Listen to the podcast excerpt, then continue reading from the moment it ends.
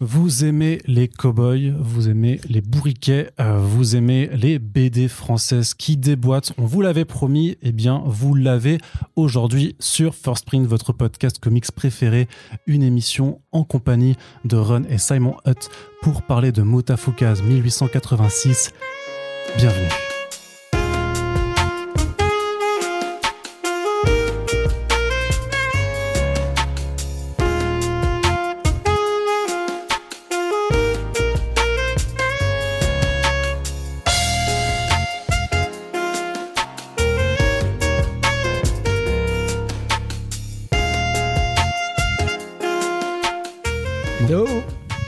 Tu vois, c'est de l'intro qui est carré, ouais, comme, ouais, euh, comme ouais. je te le disais. Donc, euh, Simon, Euh, euh, bienvenue à vous. Je, suis- je suis bluffé quoi.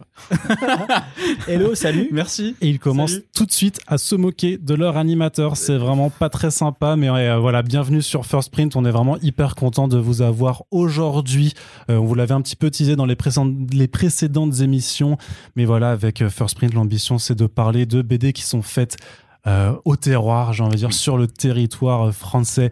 Et du coup, on est là pour parler de Moutafoukaz 1886. Le premier numéro vient de sortir au label 619 et donc on a le duo créatif derrière cette réinvention de Moutafoukaz qui fête ses 15 ans. Euh, joyeux anniversaire. Ron, tu vas bien? Ah la vache, 15 ans, là, je viens de prendre une baffe.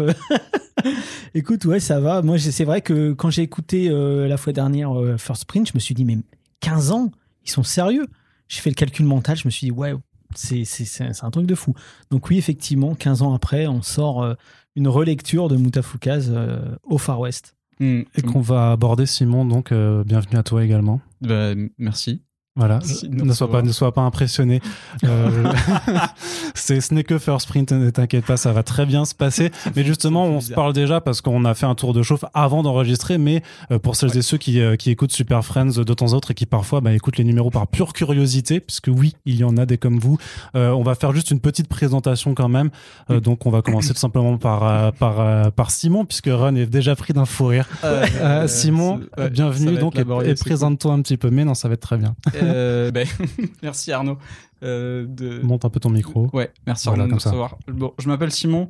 Donc là, je, je, ben, je suis le dessinateur sur, euh, sur Mutafukaz 1886 avec Ren qui essaye de pas. Hey, c'est ouf. C'est ouf. Euh, et j'ai bossé donc, donc sur Doggy Bags sur les numéros 10 et 13 Ouais. avec le label.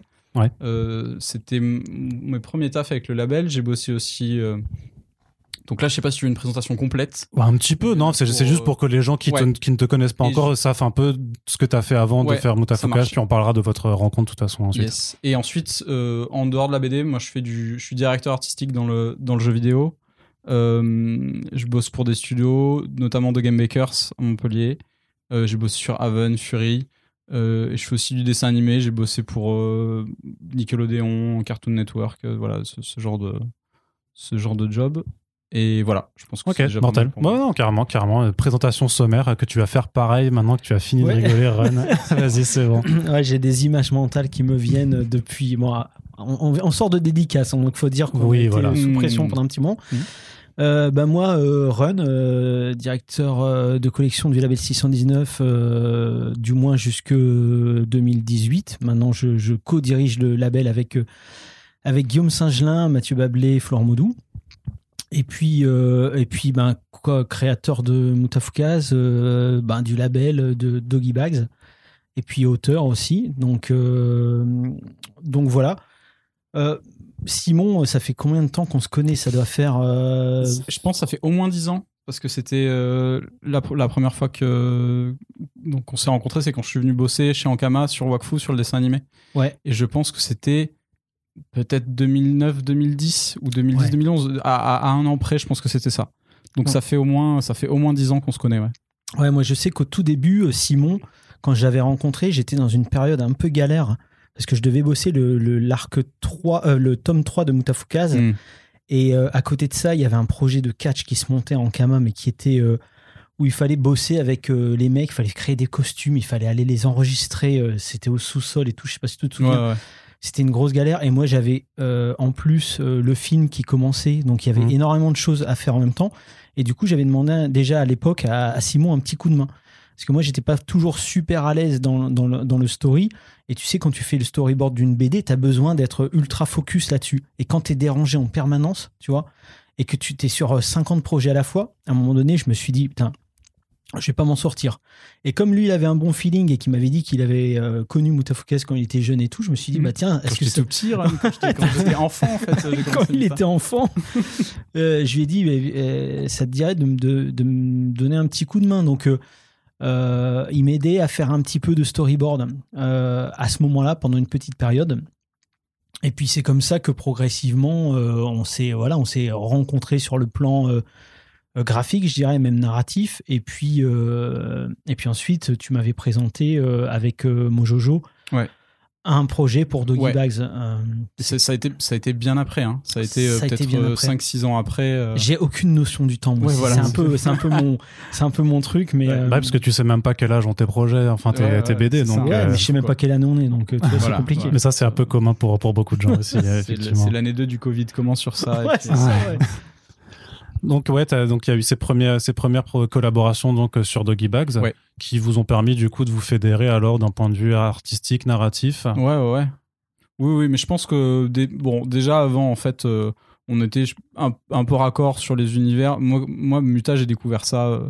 euh, donc j'étais plus jeune et, euh, et, j'ai toujours en tête la couve du numéro 1 dans la librairie que je fréquentais à l'époque, Ikoku à Montpellier, quoi.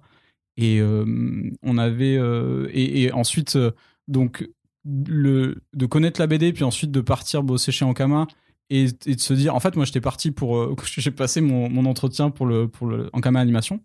Et en fait je me suis dit bah, ça se trouve j'aurais pas le job. J'ai monté avec mes pages ou les tafs que j'ai fait puis je vais un peu mettre le pied dans la porte aller voir Ron en même temps. Et donc c'est là en fait que, moi je suis allé le voir je montré mon taf et tout. Et et, ensuite on s'est euh, voilà ça il est venu me voir on a bossé sur le tome 3 euh, et je pense que même avant enfin en tout cas à partir de cette période là on était déjà je pense qu'on a beaucoup de références communes euh, euh, graphiquement, on s'entend. Euh, ouais, c'est comme tu disais, quoi. C'était euh, la, la rencontre, euh, même euh, la narration, ce qu'on a envie de raconter, euh, euh, les, les sujets, les thèmes abordés. On, on est, je pense qu'on est assez raccord sur pas mal de points, quoi. Avec des différences, évidemment. Ouais. Mais euh, J'allais dire, un- tous les deux très imprégnés de pop culture, mais chacun aussi, peut-être la différence d'âge faisant, hein, l'air de rien. Tu vois, chacun dans son registre, en fait, si tu veux. Ouais. Donc, il y a plein de points sur lesquels on se, on se retrouve. Pas forcément toujours les mêmes rêves, mais en tout cas, une envie commune de, de, de, de faire des choses relatives à la, à la- au- finalement au divertissement et, et Mm. au côté euh, pop culture dans le sens le plus euh, cool et noble malgré tout. hmm. ouais, ouais. Et puis l'envie de faire les choses, en fait, de faire des, Ouais. de faire des trucs, quoi. D'aller au bout de, des ouais, de projets. se bouger et, puis de, de, de- peut-être euh, d'une certaine manière, je dirais, de si pas d'innover, en tout cas de, de, de proposer des, des choses nouvelles. Quoi. Hmm. Et alors ce qui vous a réuni pour euh, Mutafuka's 1886, vous, la- vous vous êtes déjà plus à le dire en interview, c'est que ça vient de partie du jeu euh, Red Dead Redemption euh, en ligne. Et euh, moi j'ai quand même envie de, de me dire, euh, certes, puisque c'est euh, voilà un remake western de, de Mutafukaz, mais alors comment on passe d'un délire où on se dit voilà on joue à RDR euh, online, on se dit ah ce serait cool de faire du Mutafukaz dans un western, comment on passe de l'idée proposée au fil d'une partie de jeu vidéo à la concrétisation en fait. C'est dit à quel moment ça devient réellement plus qu'une qu'un- qu'une simple blague pour vous? Et voilà et comment on, on concrétise ça? Parce que maintenant on a une BD entre les mains et il y a quatre autres Mm. numéros qui, a- qui arrivent. Bah, je t'avoue que même moi tout à l'heure, pardon, même moi tout à l'heure, j'étais dans la librairie et quand je, je matais le coffret, je me disais, bah ça y est, on y est quoi, tu vois, parce que pendant un moment, nous on bossait en sous-marin, c'était vraiment euh, le projet secret, on devait pas en parler, on devait rien faire Mm. filtrer, tu vois.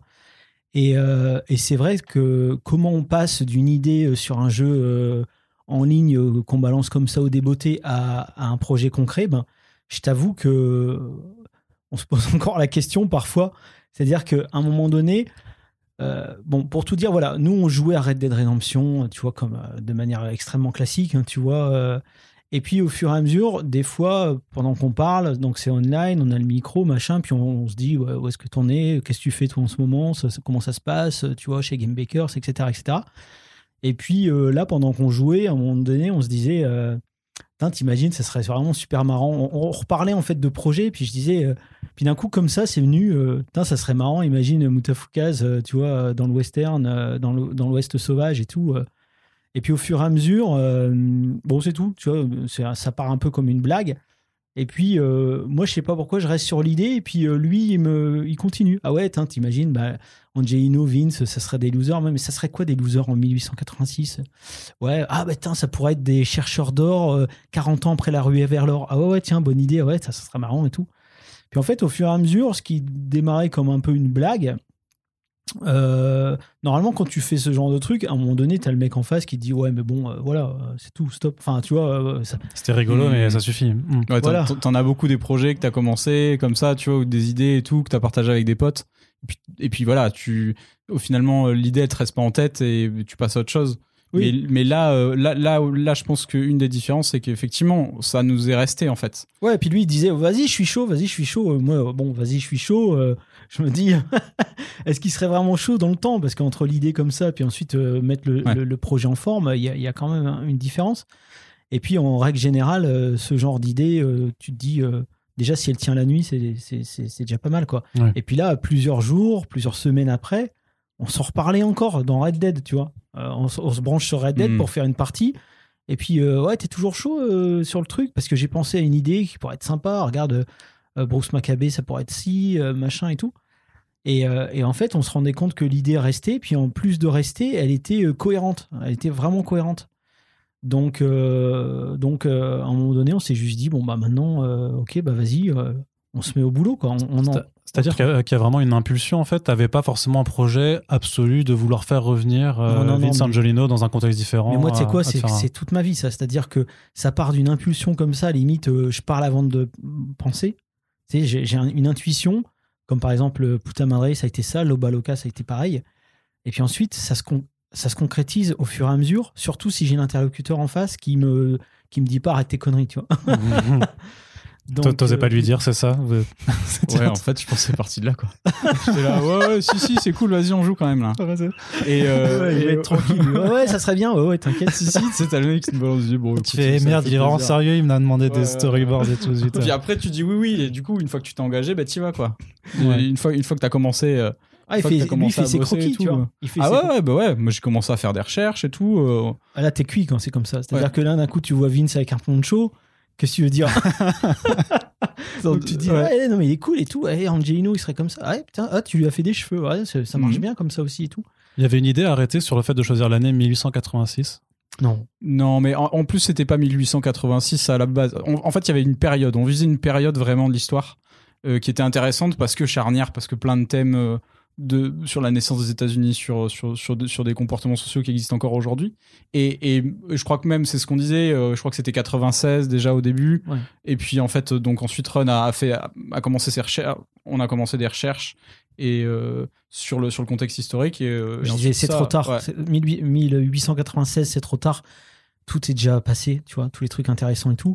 Et puis je me suis dit, euh, tiens. euh, Quand tu parles de trucs intéressants, tu, tu penses à quoi particulièrement Des éléments clés, si tu veux. Pour moi, ce qui était intéressant, c'était d'évoquer le- le- la fin de l'Ouest sauvage et le Mm. début de- du, du capitalisme euh, galopant. Quoi. En 18 et en 1896, on, on- on est déjà trop dedans, si tu veux.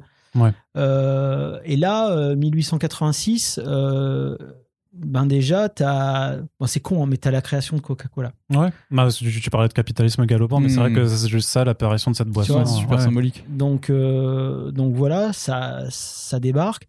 T'as la fin de la révolte Apache avec euh, l'arrest- la- l'arrestation de Geronimo. Donc là, tu sens qu'il se passe un truc, tu vois, dans l'histoire des États-Unis, euh, tu sens que, alors évidemment, c'est pas l'année 1886 qui est important, c'est toute une période charnière, mais on s'est retrouvé là-dessus, on s'était dit, vas-y, on prend l'année et puis on développe à partir de cette année. Alors justement, ces recherches, ça s'est fait comment? C'est beaucoup de bouquins, de consultations d'archives, de sites, ou des films d'époque. euh, quelles ça, a été un peu les recherches à la fois bah, pour bâtir l'univers visuellement, mais aussi pour bâtir l'univers dans sa structure et, dans, et se replacer aussi parce que bah, quand tu es dans un contexte euh, historique, il faut euh, justement que tu te ramènes aussi à bah, ce qui s'est réellement passé. Sinon, ça n'a pas Mhm. forcément d'intérêt. Mm. À tout, hein. Ouais. Effectivement, euh, ça va être. On va pas lister euh, toutes les sources, mais beaucoup de beaucoup de western, beaucoup de. Moi, je, je sais que mon père m'a fait manger les blueberries quand j'étais gamin, euh, donc euh, C'est pas très comestible quand même. les- j'ai encore des traces. Bah ouais, c'est pour ça que j'ai encore des traces. si tu veux, du truc, j'ai pas tout digéré quoi. Euh, et, et- mais ensuite même ensuite graphiquement euh, très vite. Moi, je- je- quand on en parlait en fait, déjà quand on en parlait dans Red Dead, moi j'avais en tête. bah ouais, il faut, Vince faut qu'il ait un petit poncho et, et les deux des chapeaux, et puis, et puis Lino qui s'habille en petit cowboy, qui, qui fasse le cowboy, mais en fait, euh, il, a, il, a il a un étui à couteau, il a même pas de couteau dedans. euh, tu vois, c'est euh, des, des détails en fait qui étaient euh, fixés très tôt.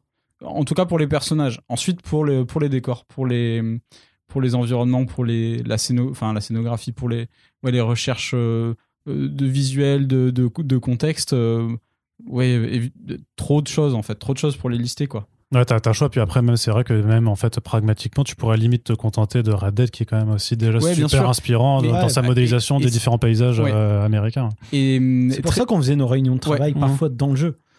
C'est-à-dire que Ouais, des fois, bah ouais. euh, avant, avant d'attaquer euh, une scène ou, ou un chapitre, ou moi, même à- avant d'attaquer l'écriture, j'avais besoin aussi de savoir si Simon, qu'est-ce qu'il avait envie de dessiner. Moi, je bosse aussi comme ça. C'est-à-dire que qu'est-ce que le mec en face a envie de dessiner. Puis ensuite, j'essaye de, de, de, de relier les points entre là où je veux aller, euh, ce qu'on peut raconter et ce que le mec a envie de dessiner. Mm. Et c'est vrai que quand tu es en train de faire tes réunions euh, dans Red Dead Redemption, c'est con, mais c'est autre chose que d'être euh, sur Zoom ou sur Skype, tu vois. T'es déjà immergé dans un délire. Donc, ouais. euh, Et- c'est ça, ça, ça faisait euh, naître plus facilement, je trouve, des envies, des idées euh, et, Mm. et- et des trucs comme ça. Ouais, on était. euh, en fait, t'es plongé dans ton contexte, donc euh, sans aller reprendre euh, parce que euh, on, on va pas faire. euh, on fait pas du réaliste, on fait pas ce genre de choses, mais par contre, t'as des ambiances, des atmosphères, des, euh, des, des, des lieux, si tu veux, où euh, ah ouais, ça c'est bien poussiéreux, c'est bien désaturé, ou c'est bien jaune. Tu vois, nous. donc Rios Rosas, bah ouais, cette rue-là, tu vois, ou cette ambiance-là, un peu cramée, ouais, il faut qu'on parte sur, sur ça. Et, et, et d'être, c'est ça, d'être d'être en plein euh, d'être en plein Far West en fait ça aide euh, ouais quand t'écris euh. Ouais, c'est ça. Puis après, on se renvoyait des références. Matt tel film, Matt tel autre film. Ouais.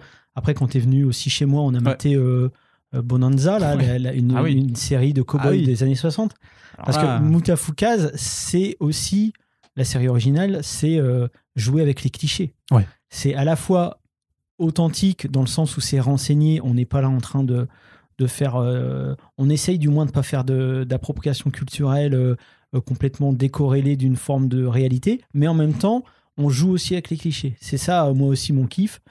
Et du coup, euh, bah, fatalement, euh, quand on se met à faire du western, du Moutafoukaz western, Qui est très codifié déjà. Donc, voilà, qui est déjà très codifié. Mm. On veut à la fois relier avec l'historique, euh, donc euh, peut-être même amener des choses qui n'ont pas été traitées dans, ces, dans ce genre de production, mais à la fois aussi eh ben, remater les classiques, parfois pour s'en rapprocher, parfois pour s'en détacher.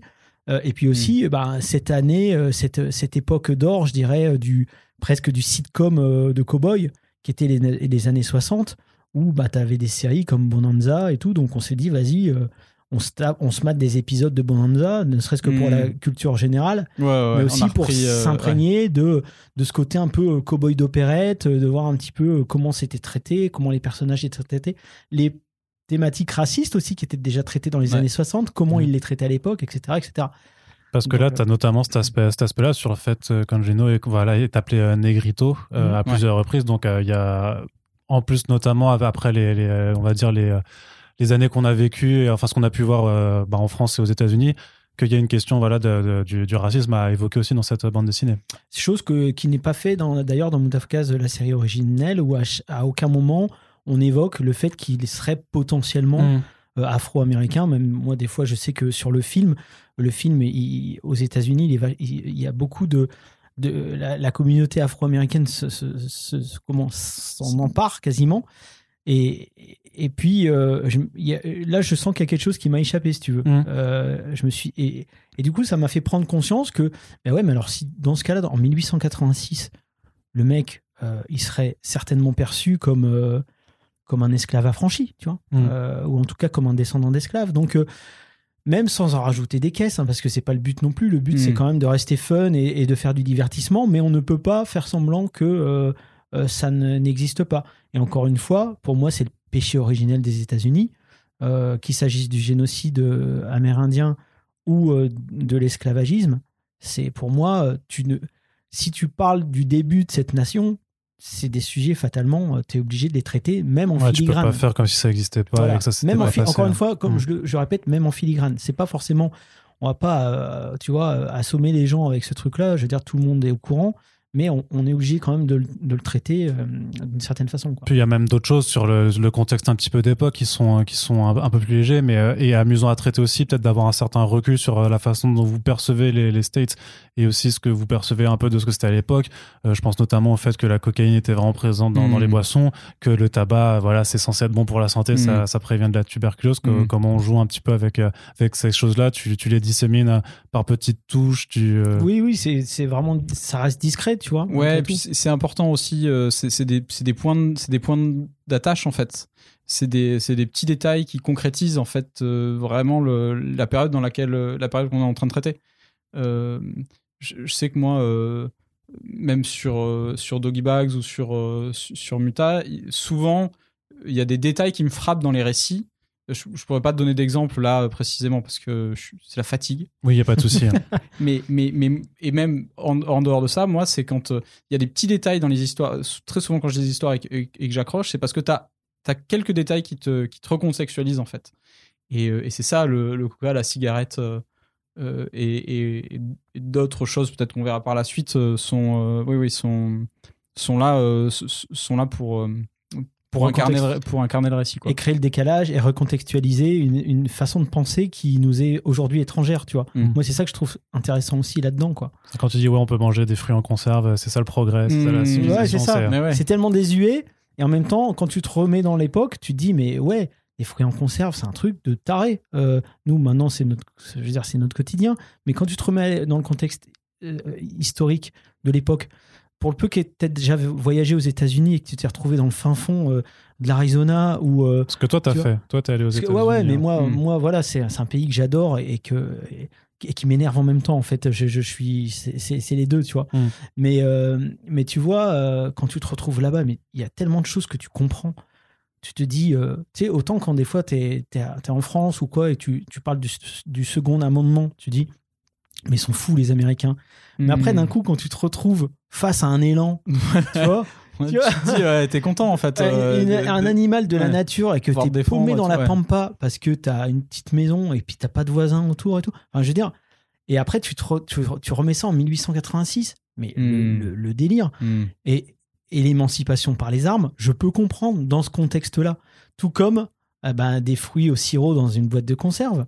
Quand t'es dans un pays euh, quasi désertique, mais quel progrès, tu vois ce que je veux dire? Mm. donc c'est ça aussi qui nous amusait de, de, de, de mettre en, en, en parallèle euh, dans, dans le décalage qu'on peut avoir actuellement, et puis pour recontextualiser tout ça. Quoi. Puis j'imagine que de ton côté, il n'y a pas de souci forcément à laisser aussi tes personnages voguer euh, sous le trait d'un autre dessinateur, Ah non, euh, ouais, puisque tu as déjà fait de toute façon les spin-offs Mm. et ça, donc c'était Mm. assez naturel. Et puis même le Tu- film. Tu, tu, euh, oui, et le film aussi, effectivement. Mais je veux dire, tu, tu l'encadrais quand même un petit peu. Tu, euh, tu- Sur le design Ouais, tu l'as grondé si c'est pas ce que jamais. tu non, non, non. On, on s'échange des idées. Par Ouais. exemple, à un moment donné, euh, je sais qu'il y avait un personnage où je disais il fait pas assez euh, euh, riche. Je sais pas si tu te souviens. Ouais, ouais, bien Saloon. sûr. ouais, Et du coup, pour se mettre d'accord, bah justement, c'est en regardant Bonanza, je disais, regarde le- Ah, comment il est représenté, le riche. Avec ses vêtements rayés, sa, sa Ouais, petite- c'est ça.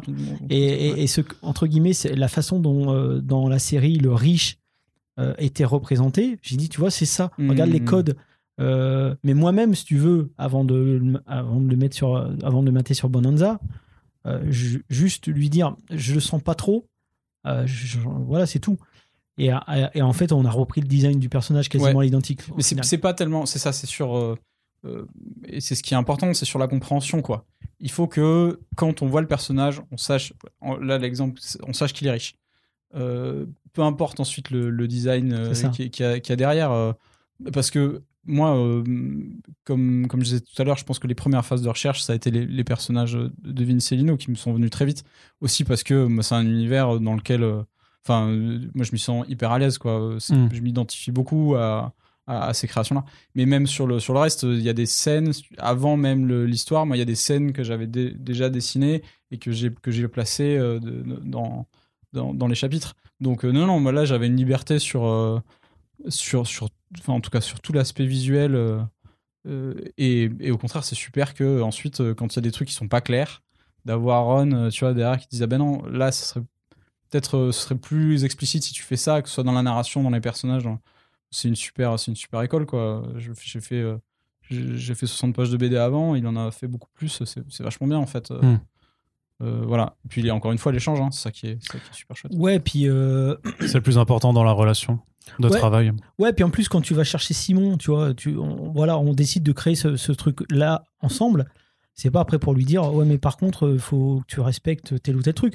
Moi, je sais aussi que lui, il va apporter une touche. Mais moi, des fois, c'est- euh, je te le dis, des fois sur Skype, des fois, je dis, ah putain, euh, euh, je peux pas dire que je suis euh, jaloux parce que c'est pas, c'est pas Hmm. bon mot, mais des fois, j'ai dit, ah putain, fais chier, j'ai l'impression que t'as une patate que j'ai perdue, ou, euh, tu vois, et je suis aussi admiratif de ce qu'il propose.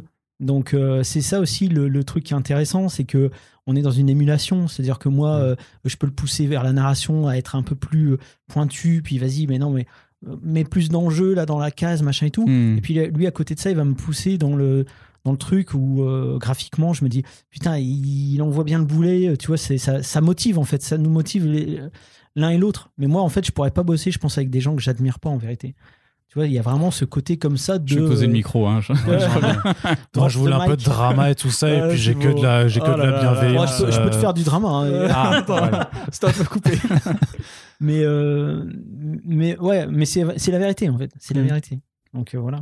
Voilà, c'est c'est pas c'est pas un discours corpo à travailler en amont. euh, Non, pas voilà, du tout. tu- Et puis en tu- non, tu non, quand ça va pas, euh, on se le dit en plus. Donc euh, y a Ouais, ouais, souci. Non, mais c'est ça qui est chouette, c'est que c'est ça. Sur les pages, euh, il euh, y a de l'échange, puis c'est pareil. euh, donc, euh, euh, même sur l'arc 2 de Muta, euh, euh, voilà, on, on- il me montre des trucs et tout. Il me, dit, ah, il me pose des questions. euh, des fois, je peux, je peux donner euh, un, un avis de fanboy qui regarde les pages et qui fait Putain, ça va être mortel. ça va être vraiment trop bien. Il me dit Tu crois que là Je fais Ouais, ouais, non, t'inquiète, vas-y, fonce.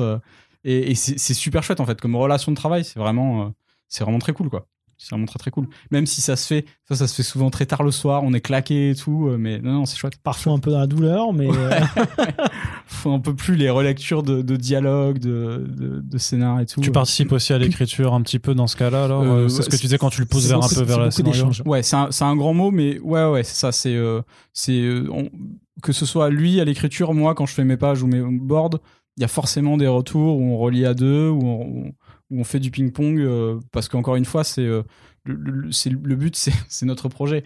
Tu vois, c'est euh, vraiment le, le- on, est une équipe là-dessus et on fait tout pour le projet, quoi. Peu importe, euh, tu vois, il faut pas être marié à ses idées, il faut pas, c'est, comme tu disais, quoi. Tu, tu laisses l'ego de côté et, et le but c'est de faire le meilleur, euh, Mm. ouais, le, le meilleur truc, quoi. mais même moi, c'est-à-dire qu'entre mon premier jet et puis le truc final, des fois j'écris le truc, euh, je me dis ah attends c'est moyen, c'est pas terrible, bon c'est pas grave, l'idée est là, on reviendra dessus après, puis ensuite euh, on revient dessus. Euh, moi je me dis ah tiens c'est vrai que j'imaginais pas la scène comme ça. Bon bah c'est pas grave, dans ce cas-là je change les dials et tu vois c'est ça, ça se tricote au fur et à mesure et toujours encore une fois pour le ouais ouais pour pour le meilleur. L'idée l'idée c'est de se dire il faut que ça soit cohérent et il faut absolument que euh, ouais qu'on mette les égos de côté et que et que et que au final on soit content du projet euh, sorti quoi. Peu importe si on a laissé tomber l'idée en route euh, c'est pas la tienne c'est pas mon design c'est pas ton idée enfin tu vois ça ça peut arriver des fois dans des couples scénaristes et dessinateurs Ouais. voilà pour le coup euh, ça n'arrive euh, ça n'est jamais arrivé quoi D'accord. Sur la question un peu du remake, parce que d'un coup vous refaites un peu euh, ben, le, le premier arc de Mutafuka justement, ben, c'est à quel moment vous avez tout de suite décidé de, de vous limiter à une seule partie de l'histoire, parce que bien entendu dit que c'était euh, trop, pas déjà pas possible par rapport à ce qui Mm. se passe dans Mutafukaz, mais voilà comment on, on se, dé- on se délimite un peu, qu'est-ce qu'on va réinventer? Et la seconde question, c'est aussi euh, où se situe pour vous l'équilibre du coup entre la référence pour euh, notamment les, les, nouveaux, les nouveaux euh, enfin les lecteurs de- d'an- d'ancienne date qui vont reconnaître un peu ce que vous réinventez et aussi le fait bah, de pas non plus être complètement dans le décalque et dans la répétition parce que sinon ceux-là vont, vont risque de, de, se- faire chier. Ouais. Bah, tu sais, je crois que les gens maintenant ils sont ils sont ils sont habitués, tu vois, avec tous les tous les films Spider-Man, t'as des origin story. Euh, tu vois, c'est toujours la même. Je veux dire, euh, le mec se fait, euh, tu vois, mordre par une, ara- une araignée radioactive, mais le contexte est différent. Le, ça se passe euh, peut-être à des âges différents, etc., etc. Mm. Euh, moi, Moutafka, ça fait, bah ouais, maintenant 15 ans que je connais l'histoire. J'ai déjà fait une relecture dans le cadre du film. Mm. Donc, c'est facile de faire une relecture en se disant, ah bah, on transpose, tu vois, l'univers en 1886.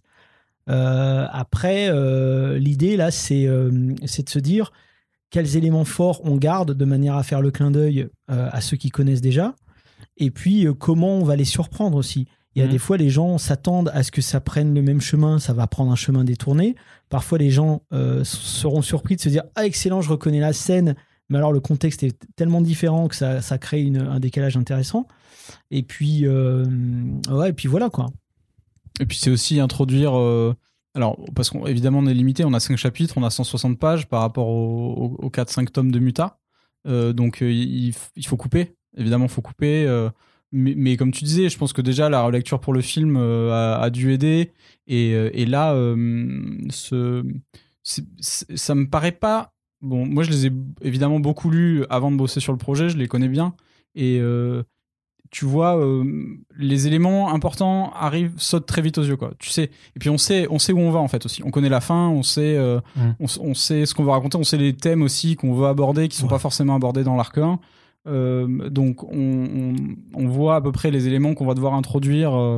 et puis et les personnages qu'on va prendre et tordre pour arriver à les faire rentrer, si tu veux, dans ces thématiques-là, euh, qui vont être, qui vont être des clés pour pour, pour raconter l'histoire. Euh, c'est euh, c'est un, c'est un bon exercice sans que ce soit un copier-coller en fait. Ouais, non, c'est pour Euh, moi c'est un projet totalement différent. ouais. C'est ça le, Ouais, pire, quoi. C'est c'est que de toute façon, dans tous les, on peut même pas parler d'un spin-off là en fait. C'est c'est c'est- on va dire un- un- même pas un reboot, c'est une relec- un- c'est Bah, une relecture, tu vois. Ouais. Et euh, mais même de toute Parce façon, que le, le vrai remake, ce serait refaire la même chose, euh, mais euh, juste avec par exemple un autre artiste, mais c'est Mm. pas du tout. euh, ouais, c'est pas ça. Tu vois, c'est pas ça non plus. Hein. Je, je sais Mm. même pas comment ça s'appelle en fait ce qu'on fait. Mais en tout Un cas, else euh, world. Dans le langage des ouais, comics, c'est de oh l'else là là. world. hein, Ah, ok, bah, bah, c'est ça, euh, mais en reprenant quand même les éléments, euh, je veux dire la trame narrative. Oui, parce que tu as la scène de la, de, du- Ouais. enfin, de la fille avec le bus qui devient du coup avec la, la diligence. On Mhm. retrouve des hommes en noir, mais là, c'est des chasseurs de primes. Mhm. Donc, tu as, des éléments très iconiques hein, de, de, de Muta, mais qui sont réinterprétés de façon différente. Euh, non, on est vraiment dans, dans le Lelse World, hein, dans, si on veut le, jargon technique. Donc ça s'appelle comme ça. Mais, mais, mais moi, je veille toujours, que ce soit euh, au travers de ce projet ou des autres spin-offs, ou des spin-offs tout court, c'est de, de veiller à ce que n'importe quel lecteur qui débarque là-dedans euh, puisse prendre le train en route, euh, Mm. ne pas être largué. C'est-à-dire quelqu'un qui, qui ne connaît absolument rien de Moutafoukaz. Moi, ce que j'aimerais, c'est qu'il y ait des gens qui découvrent Moutafoukaz à travers Moutafoukaz 1886. Ouais. Et c'est tout à fait possible. Personne ne va être largué, en fait. Ceux qui connaissent, ils vont avoir des éléments de référence et vont se dire ah, vraiment sympa le clin, le clin d'œil. Ceux qui connaissent pas, ils vont prendre l'histoire euh, comme elle est et puis euh, ils seront à aucun moment ils vont se demander ce qui se passe ou être largués, tu vois. Je fais toujours gaffe à ce que tout soit compréhensible euh, par tout le monde en fait. Et sur la- la- le, le point de vue du découpage, ce que tu l'abordais avec le, le nombre de, de chapitres limités que, tu as, Mm. comment vous réfléchissez un petit peu à qu'est-ce qu'on va mettre, qu'est-ce qui, est- qu'est-ce qui est important de faire figurer dès le départ aussi, euh, et comment on ménage un petit peu bah, le, rythme, hein, c'est, la, la- la gestion du rythme na- narratif, comment vous l'avez travaillé? Ouais, en fait, donc, on s'est dit, on, savait à peu près où on allait. Au bout de cinq chapitres, on voulait, on voulait terminer comme ça, on, on voulait raconter ça. Ensuite, il me semble que on s'est dit, bah, par chapitre, on va en gros aborder une thématique, ce qui est plus ou moins fluctuant parce qu'il y en a qui se chevauchent sur les chapitres, il y en a qui sont sur, euh, sur tout le, qui se suivent sur tout le, toute l'histoire. Euh, donc ça, ça a délimité en fait, ça, ça a assez délimité les chapitres. Les fascicules permettent ça, hein. c'est ça Ouais. aussi ce qui est bien. Parce que aussi, tu as, un temps de lecture et tu as une ellipse, tu as un mois en fait en- entre la sor- sortie de chaque Ouais. bouquin. Donc tu peux te permettre de, d'avoir, euh, d'avoir des thèmes un peu séparés abordés euh, dans, dans ces chapitres-là. Et, et ensuite, sur l'écriture, bah, on sait le début et à peu près la fin du chapitre, on sait ce qu'on veut raconter dedans. Et donc on rentre ensuite dans le détail de chaque chapitre. euh. Ouais, puis moi je me laisse toujours une, forme d'improvisation pendant l'écriture, c'est-à-dire que euh, quand je sais plus ou moins euh, ce qu'on doit raconter, on se met d'accord, on en a parlé euh, pendant les Red Dead, machin et tout, même si globalement je sais où je fous les pieds, hein, mais c'est toujours dans l'optique de, de, de partager, euh, tu vois, de, de, de, savoir aussi lui ce qui, ce qui le motive, parce que c'est pas le tout d'arriver avec un scénar en disant euh, bon bah il va se passer ça, puis les dessinateurs, genre euh, c'est pas un travail de commande si tu veux. C'est Mm. vraiment un travail, c'est un travail de collaboration.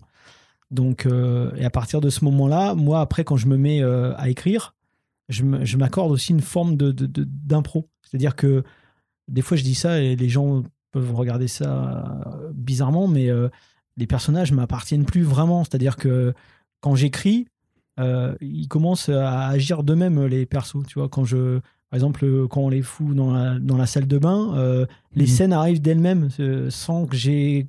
En fait, si tu veux, on pose le décor, on met les personnages dedans, et puis après, je regarde presque ce qui se passe, tu vois. Mm. Et je l'écris, je le décris. Et, euh, et c'est comme ça qu'on bosse. Et puis ensuite, moi, je lui, je lui, je lui envoie le, le, le premier script. Lui fait le story.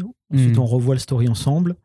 Euh, ensuite, euh, c'est classique. hein. Ensuite, Ouais, il ouais. commence. Moi, il me renvoie tout. Je relis avec un peu de recul. Je rebosse euh, certains dialogues. Ouais, Tu laisses un peu reposer parfois, genre tu, tu dessines, tu laisses trois jours euh, de côté, puis tu reviens dessus et tu vois. Ah si- non, euh, C'est pas- la bonne façon de faire Non, en fait, si, je sais pas. Je sais pas si c'est la mienne, mais euh, disons quand même, il y a, il y a euh, beaucoup à produire euh, et le temps, évidemment, est limité. Hmm, Donc, euh, moi, j'essaie d'être le plus efficace possible. Euh, souvent, euh, dès, dès qu'il y a un moment, je passe sur une couve ou je passe sur, euh, sur je prépare une colo de pages qui ont déjà été faites. Mais euh, ouais, y a, encore une fois, dans l'échange, c'est par exemple, je, commence, j'ai fait l'ancrage, on est OK sur les pages, tout ça. Bah, je- quand j'ai une scène de 5-6 pages qui vont être. bah, qui vont avoir une certaine colo, qui vont avoir une ambiance. J'essaie de poser ma première page et puis on, on check ça avec Run. C'est pas tout le temps fait comme ça, mais euh, ça aide en fait. euh, tu vois, on valide, on se dit ah ouais, ça c'est cool et tout, ça aide bien. Et ensuite, euh, on déroule sur, pour toute la scène. D'accord. Et puis sur, toujours sur cette question un petit peu de rythme, et ce que tu mentionnes et qui est vachement, vachement intéressant à souligner aussi, c'est que voilà, c'est par chapitre, c'est aussi il y a un rythme de sortie, Mm. cette façon de procéder de façon feuilletonnante aussi à laquelle il faut réfléchir. Et en même temps, tu dis aussi que euh, faut également penser à ceux qui, a- qui attendront peut-être que tout soit sorti pour tout lire d'un coup. Et, euh, bah, et ou alors qui attendront euh, la- la- l'album. Et euh, là- là-dessus aussi, j'imagine que bah, vous réfléchissez à la façon de, de faire pour à la fois attirer les gens qui veulent revenir chaque mois euh, quand, quand va sortir et puis se dire que bah faut aussi satisfaire ceux qui enfin faut pas que ça se sente trop notamment si tu veux Mm. mettre des ellipses par, par contre tu vois faut pas que quand Mm. tu lis dans l'album tu dises ah ouais ça clairement ça a été pensé pour être du, euh, du mensuel C'est sûr, même si on, on favorise de toute façon euh, le chapitrage tel qu'il est pensé initialement, euh, mais, mais évidemment, je fais toujours gaffe aussi à ce que ce soit pas indigeste une fois que ça arrive en intégrale, tu vois. Mm. Mm. Mais, euh, mais oui, oui, oui, c'est des choses auxquelles on pense. Mais encore une fois, c'est aussi, je pense, la bouteille qui fait que c'est du domaine de l'intuitif, tu vois. Moi, c'est pareil quand j'écris le script et puis après que je relis le, euh, le, le- le- comment, le story et que ensuite les planches arrivent. Parfois, euh, d'instinct, je me dis, comme on n'a que 32 pages, je me dis, peut-être il faudrait redensifier un peu là. Mm. Donc, je rajoute un peu de dial. euh, des fois, je me dis, là, c'est peut-être un peu trop lourd et tout.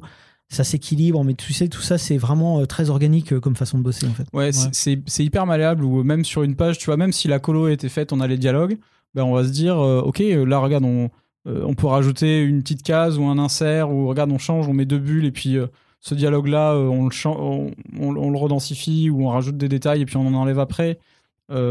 C'est c'est une espèce de cuisine, quoi, en fait. euh, Ouais. Jusqu'au dernier moment, tu vois, tu, tu, tu retouches, tu modifies. euh, c'est euh, hyper chouette, en fait. Et c'est surtout quand tu arrives sur la fin, quand tu arrives sur la fin d'un chapitre Mm. et que tu sais, tu fais juste les derniers réglages. Ah, machin, tiens, regarde, on rajoute une petite tête de burrito ici, ou il pourrait faire ça, tu vois, Mm. pour, le, euh, pour, pour le rendre plus, pour le rendre plus expressif. euh, Ouais. Tu retouches, on se joue les dialogues à la fin, tu vois, pour être sûr que c'est assez cool. Souvent, les sessions du soir où on est, où on est, On est bien crevé, on est bien, bien claqué. tu sais, eh, on, fait les voix. on fait les euh, voix des bonhommes. euh, c'est, euh, mais voilà, c'est. euh, pour voir le rythme justement et puis des Ouais. fois tu te dis ah il manque un petit insert là pour bien temporiser le ou bien pour bien marquer la réaction hmm. tu vois et puis c'est des choses si tu c'est con mais si tu le lis pas haute voix tu passes à côté Mm. par exemple donc bon voilà après c'est encore une fois ça reste du divertissement hein, tu vois mais mais on essaye de faire quand même les choses bien et Ouais, puis ouais, on est sérieux et puis quand surtout garder le fun L'i- l'idée c'est d'être sérieux mais garder quand même le fun tu vois C'est quelque chose qui, qui te semble quand même euh, maintenant, euh, avec l'expérience, euh, assez facile de proposer ces projets de BD euh, vraiment épi- épisodiques, parce que bon, tu l'as fait sur les différents spin-offs de Muta, et puis techniquement de Geekbox aussi avait un peu cette formule anthologique Mhm. qui, qui se lit euh, pas forcément tout d'un coup. C'est ouais, maintenant que tu fais ça depuis pas mal euh, de temps avec 619, euh, que- qu'est-ce que tu penses vraiment de ce format dans le marché euh, global en France? Moi, pour l'écriture, c'est, je dirais que j'ai des facilités pour imaginer les trucs. En tout cas, dans ce format-là, c'est, même plus facile, je trouve, d'une certaine manière. Par contre, il faut pas que ça soit systématique. Tu vois, moi, je pense pas dire d'un coup, bon, bah, à partir de maintenant, chaque projet qu'on va sortir sera en fascicule. Euh, tu vois, par exemple, l'arc de Noutafka, ça va, ça, ça marchera pas comme ça, parce Ouais. que euh, parce que le, le, le projet ne s'y prête pas, tout simplement. Donc euh, ça dépend, c'est vraiment, c'est vraiment au coup par coup. Et puis, euh, Et puis voilà, après, je, je te dirais qu'on n'a pas forcément le recul euh, là pour. euh, je dirais ouais financièrement je sais pas comment expliquer mais Mhm. tu vois par rapport à, au business quoi tu vois je suis pas sûr que ce soit la meilleure des solutions par rapport à ça si on regarde vraiment stricto sensus De ce que façon, ça ouais, un peu euh, pragmatique par les hmm, chiffres. c'est ça. euh, ouais. Combien ça coûte et combien ça rapporte, euh, je pense que c'est pas rentable, hein, clairement. Mm. Euh, mais tout simplement parce que, euh, bah oui, parce que tu peux pas un 32 pages, tu peux pas, tu vas pas le vendre 15 euros fatalement, tu vois. Non. Et euh, et puis le coffret tel qu'on l'a bossé, bon déjà la, la technique, euh, tu vois, le- le- la contrainte technique, elle était énorme. Mais en plus, euh, tu c'est pareil, tu vas pas vendre ça euh, 15 euros, donc. Euh, voilà, forcément, euh, c'est pas forc- c'est pas c'est pas le projet le plus rentable du siècle, mais ce qui nous intéresse, c'est l'expérience du truc, et puis voir aussi comment ça prend, et puis toujours l'idée de euh, un peu d- un peu d'innover. Enfin, encore une fois, je, je reprends le terme, c'est pas vraiment innover, c'est proposer des, des alternatives, des choses différentes, euh, Mm. et puis des narrations un peu un peu un peu différentes, ouais. En termes de temps de travail, le fait de dispatcher, par Hmm. exemple, là, quand on enregistre ce podcast, le numéro 1 vient de sortir, t'en es où de l'avancement? T'as déjà tout bouclé, les cinq Hmm. numéros, ou pas du tout? Non. Hmm. Euh, là, on bosse sur le 4 là. Là, on est sur le D'accord, ouais, vous avez, ouais, avez Ouais, trois ouais. numéros d'avance quand même, histoire de, Ouais. de pouvoir assurer, bah, c'est comme aux États-Unis de toute façon, euh, d'avoir ces trois Mm. mois d'avance pour euh, être sûr de pouvoir tout bien sortir euh, de façon mensuelle. Donc c'est aussi quelque part, enfin peut-être mieux de pouvoir te dire aussi, je fais ma livraison de planches pour. Et euh, enfin, tu, tu dois pas travailler, par exemple, pendant une, deux ans, disons, Mm. avant de pouvoir sortir un, bah, un album. Et là, tu as quand même ton, euh, ton, bah, ton chapitre qui sort tous les mois. Ouais. Je sais pas si c'est. euh, Euh, ouais, alors on a beaucoup. Ça peut être stressant. Ouais, ouais, on a. bah, Il y a des deadlines à respecter après, j'imagine. hein. Euh, oui. Et puis là, on a bossé en sous-marin quand même pas mal. Parce que Dans un sous-marin. Je suis Ah, très premier degré, bien, hein, je ça, bien. En Russie. Si, garde-la, garde-la, c'est ça. Euh, fouetté. Euh, non, c'était euh, le, le fait de ga- de garder ça aussi secret. euh, je sais que c'était euh, c'était cool, mais quand c'est ce- au bout d'un an, tu sais, t'as envie, t'as envie de montrer le truc, t'as envie que les gens sachent. euh, donc il a fallu garder ça. euh, mais mais c'est aussi, euh, c'était pour, je pense, pour le bien du projet. Euh, c'est jubilatoire aussi de te Ouais. dire ah, tu sais quand on Ils a savent pas, ils savent pas. ouais, Ouais. ils savent pas et, et en même temps c'est inquiétant pas- aussi parce que tu te dis Ouais. bon nous euh, il y a quand même un petit chemin qui a été fait pour accepter le délire pour te, se dire que c'est cohérent mais quand on va lâcher le truc il y a hmm. plein de gens qui vont dire quoi c'est retour vers le futur euh, Ouais. c'est sais, après il faut expliquer que c'est une relecture donc euh, des fois les gens se disent mais attends on attendait l'arc de Moutafkaz c'est quoi ce truc là avec des cowboys c'est quoi c'est tu sais, bon et ça aussi c'est à la fois c'est jubilatoire en se disant les gens vont se dire qu'est-ce que c'est que ce bazar? Et puis en même temps on se dit ouais mais il y a aussi putain, peut-être des gens qui vont nous tomber dessus en disant euh, c'est quoi c'est n'importe quoi etc etc mais je sais que quand on a lâché le, le petit euh, tu sais la, la photo qui se Ouais. dévoilait là Ouais, ouais, ouais. tu vois, Le nous, reveal, euh, nous, ça faisait déjà super longtemps que on savait qu'on est- qu'on bossait là-dessus, etc. Mais euh, là, les gens ont découvert ce reveal euh, avec le logo à la fin, tu vois, MFKZ. euh, et c'était même pas 1886. À l'époque, on Mhm. avait juste mis ça, tu vois, Mhm. juste avec un hashtag, Ah ouais. Moutafkaz 1886. Et Il n'y avait puis, pas le euh, logo, ouais, il n'y avait pas, il y avait pas tout le. c'est ça. Ouais. Et puis tu, puis tu vois tous les gens qui réagissent en mode mais c'est quoi Qu'est-ce que c'est? Et là, tu te dis ça y est, le projet existe, le, le Là, le- délire de Red À partir du moment où ça existe pour les quoi? autres, c'est Ouais, que ouais. voilà, c'est ça réel, existe. quoi. tu Ouais, vois, ouais. Parce que jusqu'à jusqu'à jusqu'à ce moment-là, ça restait euh, limite le délire de Red Dead qui commençait à devenir euh, un peu envahissant, mais ça restait ça. C'est-à-dire Mm. c'était un- qu'un délire entre nous deux. Ouais. Et puis euh, et même euh, et bien sûr euh, etc. euh, Guillaume Saint-Jean et tout qui étaient au courant, mais mais mais ça restait très très très très. Mm. euh, Ouais, tu sais pas, t'as pas de, t'as, t'as- pas de recul en fait. Personne. Toi, t'es dans ton truc, donc tu trouves ça trop cool. Mais, mais c'est ça. Est-ce que c'est quoi la, la réaction des gens, tu vois, quand tu. Puis là, tu balances un projet qui est ok, c'est fait. Tu vois, euh, tu reviens plus en arrière, c'est pas. Tu leur poses la question. Vous ça. trouvez ça comment Ah Ouais, ouais. c'est pas. ouais, finalement, Imagine les gens disent putain c'est Schlagos, c'est quoi ça ce truc Ah bon, on le fait pas, du coup. Désolé, c'était une blague. Là, tu balances pas ça un 1er avril en disant oh, ça a pas pris, on le fait pas. Ouais, c'est ça. Non, Mais moi, du coup, dans, dans, dans cette idée-là aussi, euh, euh, ouais, j'en j'en parle, donc ça sera une exclue. Hein. Allez, allez. Mais tu vois, le, le- tu vois, le, le film, euh, la, la musique, on l'a bossé avec Toxic Avenger et aussi, et aussi Guillaume Mouzet.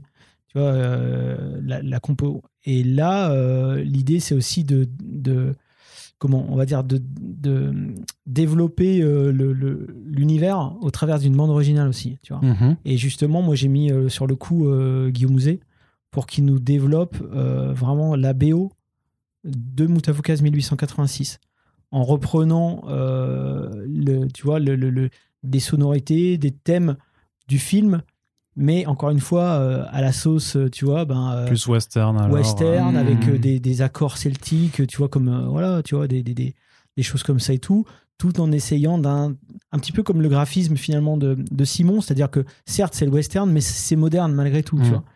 Et là, essayer d'ajouter des nappes peut-être un peu plus modernes et tout, c'est essayer de, se de faire une espèce de mix entre euh, le western et puis des sonorités plus, mo- plus, plus modernes, peut-être un peu plus électro, etc. On sait pas du tout où on fout les pieds là, clairement. Mhm. Mais euh, on est, c'est pas encore une fois comme pour euh, avec Simon. je lui ai proposé ça. vas-y, il m'a dit vas-y, je suis chaud. Encore une fois, il aurait peut-être dû me dire attends, euh, pars pas en couille. Et là, on est parti dans le délire, quoi. C'est-à-dire que là, il est en train de, de, de- de faire euh, la, la bande originale de, la- de la BD, tu vois. Ok, ça arrive quand ça? Euh, Ça arriverait certainement à la fin du, du, du, du, du chapitre 5. Ok, euh, ouais. en et en vinyle, tu vois. En Alors forcément, vinyle. un tirage limité, tu vois. Ouais. Mais qu'on mettrait à disposition sur la Motherbase. Mais ça fait partie des expériences qu'on a envie de développer avec le label 119 en ce moment. D'accord, ouais. Tu sais, des espèces de crossover entre l'audiovisuel, même le podcast, euh, le, le- la, la- la bande originale de BD, tu vois, des choses qui n'ont pas forcément été euh, explorées euh, à fond jusqu'à présent, euh, qu'on essaye de, qu'on va essayer de, de- de- En fait, c'est tout ça, c'est des expérimentations, hein, cl- clairement, mais. Non, parce que tu pourrais même faire imaginer du podcast narratif dans l'univers de ouais, 86. on, en, on en parlait hier, justement, d'ailleurs, avec l'équipe. D'accord. Je suis pas en train de euh, vous griller des trucs ou tout vous Et on, on fera les voix, on va jouer les Ouais, dialogues. on va hein. éviter, ouais. Ah. Faut incarner vos personnages, hein, les gars. Je sais, pas, je sais pas ce que vous attendez. On, va- on pourra rien enregistrer quand on va je rigoler faire deux burrito, euh, je suis, je suis volontaire pour faire, pour Tu, tu parlais un petit peu de la réaction du reveal un petit peu euh, par rapport au public, ce qui, ce qui m'amène aussi à vous parler un peu du rapport que tu as maintenant, euh, que tu peux avoir avec bah, ton lectorat, et notamment bah, parce que depuis la sortie du premier Muta, en 15 ans, il y a pas mal de choses qui ont changé. Il y a notamment un truc qui s'appelle les réseaux sociaux qui ont complètement un peu Mm. changé la donne, que, que maintenant les artistes ont bah, quand, face à leur lectorat. Comment tu, comment tu le vis? Moi, Bien, j'espère en tout cas, mais Bah, pas mal en tout cas. Moi, j'ai j'ai un, un rapport assez particulier à mon travail, c'est-à-dire que même, euh, tu vois, même Moutafkaz, quand je vois l'intégrale euh, à la, à la Fnac ou la autre, tu vois, colossale intégrale. Mm. je, je, je suis extérieur au délire, hein, si tu veux. Je, je vois ça comme, euh, comme si c'était quelqu'un d'autre qui l'avait fait, qui m'est familier, tu vois. À la limite, euh, comme si c'était quelqu'un de ma famille. euh. mais je sais pas pourquoi, je, je- c'est. Ça vient peut-être aussi du film. Il y a beaucoup de gens qui se sont appropriés euh, le- les, les personnages. Je vois plein de fan art euh, sur les réseaux sociaux et tout. Des fois, ça part dans des, dans des trucs euh, qui- que je maîtrise absolument pas. Mhm. Ce qui fait que, bizarrement, j'ai un, rapport assez distancié du, du projet, mais quand il est sorti, c'est-à-dire que quand je le crée, je suis à fond, à fond, à fond dedans, je sais que voilà, j'y mets mon cœur, mon truc et tout, mais une fois que c'est sorti, presque, il- je sais pas comment expliquer, il m'appartient Bah, plus. tu te fais un peu déposséder. Bah puis euh, j'ai l'impression que c'est pas moi qui l'ai fait en fait. Je sais pas. je sais- Mm. Bon, ça c'est Mm. bizarre. Je sais pas comment te l'expliquer Mm. ce truc-là. Mais ça me fait ça depuis. euh, je pense qu'après c'est un, tout un délire de légitimité, etc. Mais mais du coup, bah, sur les réseaux sociaux, je me comporte un peu comme ça aussi. Si tu veux. euh, C'est-à-dire que je montre les choses, je suis content, j'ai une interaction qui se passe bien. En plus, les gens sont en général sont, sont bienveillants à fond sur euh, sur les réseaux sociaux, même quand je pars en couille sur des trucs ou quoi les gens comprennent que c'est un délire, machin et tout. Et, euh, et moi, euh, je, je, je, je suis, euh, ouais, je suis assez proche de, des, des- des lecteurs. J'aime bien échanger, partager, tu vois, euh, aider s'il y a un mec qui est en galère parce qu'il a pas reçu son truc, tu vois, ce genre de délire. Il fait tout, il fait le service après-vente. Bon, des, oh fois, là là. des fois, je me dis, bon, allez, les mecs, là, c'est plus trop mon truc, mais, mais ouais, je, je, je,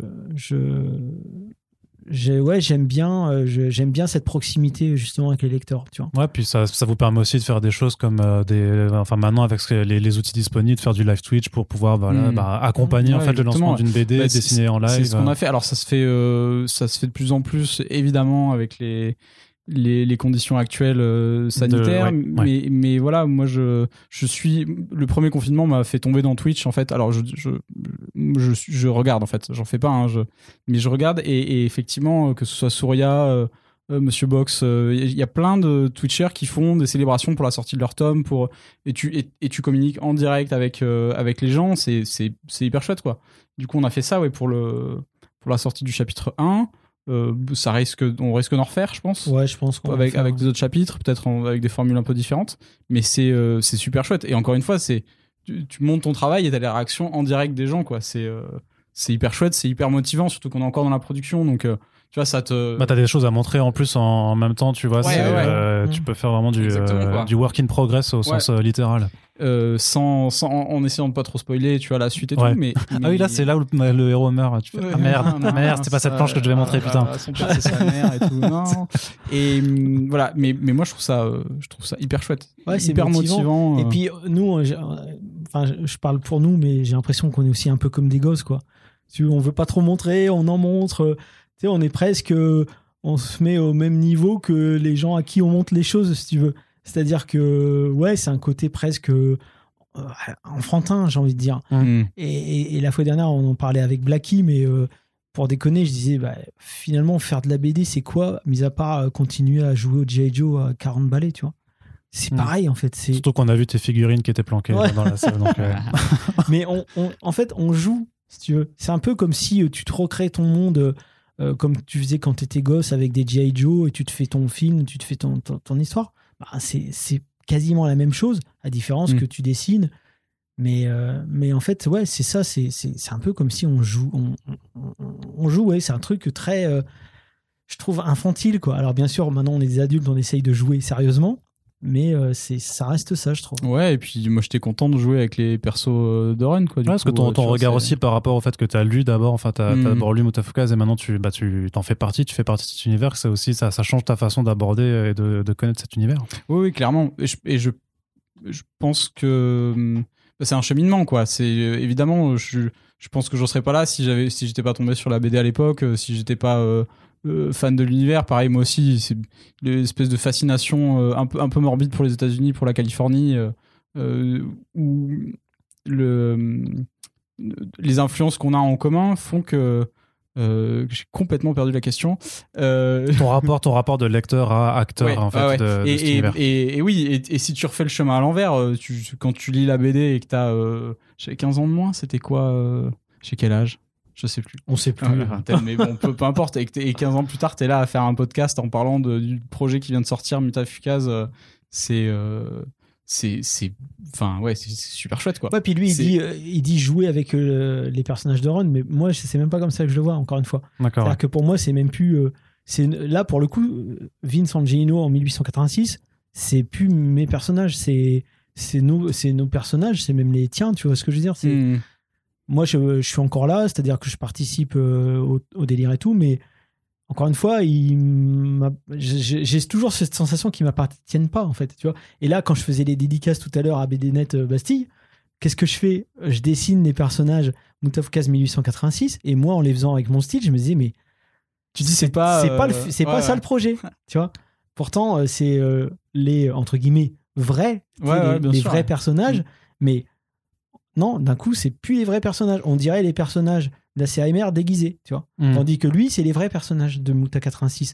Donc euh, il y a un truc comme ça qui se crée, tu sais, une espèce de. Ils sont un peu moins vénères, un petit peu plus mignons avec les, petits, euh, les petits yeux quand ils sont contents. Ouais, c'est sûr que. Et puis ça rend pas pareil. C'est-à-dire que hmm. moi, ça, rend pas pareil. Je, Enfin, je sais pas comment expliquer, tu vois. C'est. Ouais, mais et puis c'est, je pense que c'est l'intérêt aussi, c'est aussi du projet, c'est d'avoir. Euh, t'as, un, une espèce de facette différente en fait du, du, même personnage. Euh, alors évidemment, moi j'ai euh, le cartoon, euh, j'adore ça quoi. Donc il y a des influences que je pourrais jamais gommer. Et, et puis c'était pas le but encore une fois de refaire les persos. Enfin on s'en fout, ils, existent déjà. C'était d'apporter quelque chose d'un peu nouveau et Mm. Et puis moi j'ai toujours vu Angelino avec des cheveux en fait donc. Euh, et, euh, et, la colorisation du coup là enfin la colorimétrie le violet pourquoi ah, le, fameux western violet quand même. On a atteint le point violet. Oui. Euh, je sais alors je sais pas la couleur c'est pas un truc. Que, que je ça fait très fuchsia très néon un peu et ça mais c'est ce qui est bien parce que ça permet aussi un peu de dénoter par rapport à mais parce que j'ai en fait moi j'ai une gamme colorée qui est assez limitée hein.